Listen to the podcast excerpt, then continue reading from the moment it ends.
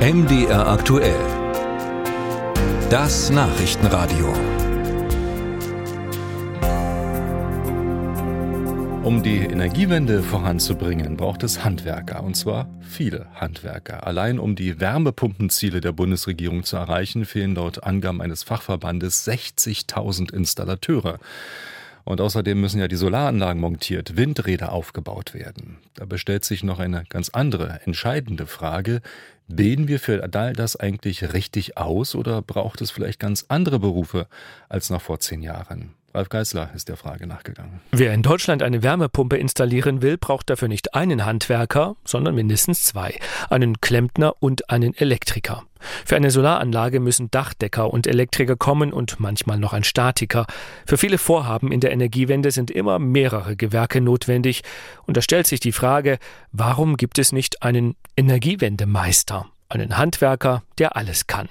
Sven Fischer, Chef vom Sächsischen Fachverband Sanitär, Heizung, Klima, muss über die Frage ein bisschen schmunzeln. Da müssten wir ein völlig neues Berufsbild entwickeln, äh, das dauert erfahrungsgemäß Jahre in Deutschland. Die sprichwörtlich eierlegende Wollmilchsau gebe es im Handwerk sowieso nicht, sagt Fischer. Dafür seien die Berufe zu komplex.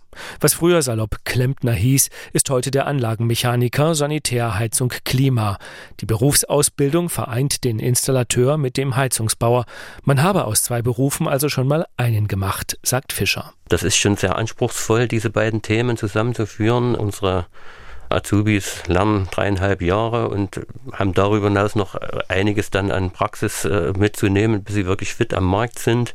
Ich halte es im Augenblick in der Abgrenzung der Berufsbilder als nicht zielführend, dort noch Elektriker äh, zuzuführen. Doch Elektrokenntnisse werden nun mal gebraucht, um eine Wärmepumpe anzuschließen. Man braucht sie auch, nachdem der Dachdecker die Solaranlage aufs Dach montiert hat. Denn bislang gilt, ohne Elektriker kann die Anlage nicht ans Stromnetz. Doch je mehr Gewerke eingebunden sind, umso größer der Abstimmungsbedarf, umso mehr Zeit geht verloren. Könnte also vielleicht der Elektriker Aufgaben anderer Gewerke übernehmen?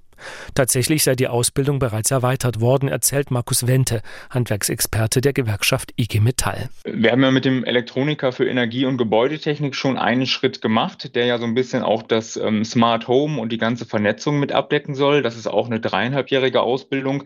Das ist auch gut, dass es das gibt. Das ist so der erste Beruf, der wirklich in Richtung Digitalisierung geht. Wente sagt, womöglich könne man die Elektronikerausbildung auch mit dem Sanitärhandwerk etwas verzahnen. Aber die Handwerkskammern sind zurückhaltend.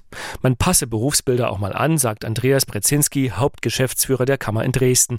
Aber den Energiewendemeister, der Fertigkeiten in Bau, Installation und Strom vereint, sehe er nicht. Also ich glaube, mit dem Energiewende-Handwerker, da geht die Wende wahrscheinlich viel zu schnell vorbei, als dass sie die Handwerker dann ausgebildet haben und dass das attraktiv ist. Die Berufsbilder, und auch die entsprechenden gewerberechtlichen Themen ermöglichen es heute, dass auch bestimmte Anschlussleistungen auch vom Heizungsbauer erbracht werden können. In anderen Bereichen kooperieren die Unternehmen miteinander. Brzezinski verweist darauf, dass sich kleine Handwerksbetriebe oft kennen und gut zusammenarbeiten.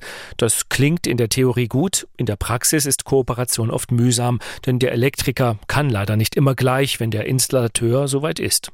Als Alternative bieten sich große Installationsbetriebe an, die haben alle nötigen Gewerke unter einem Dach. Kauft man dort beispielsweise eine Solaranlage, kriegt man Statiker, Dachmonteur und Hachmann aus einer Hand vermittelt.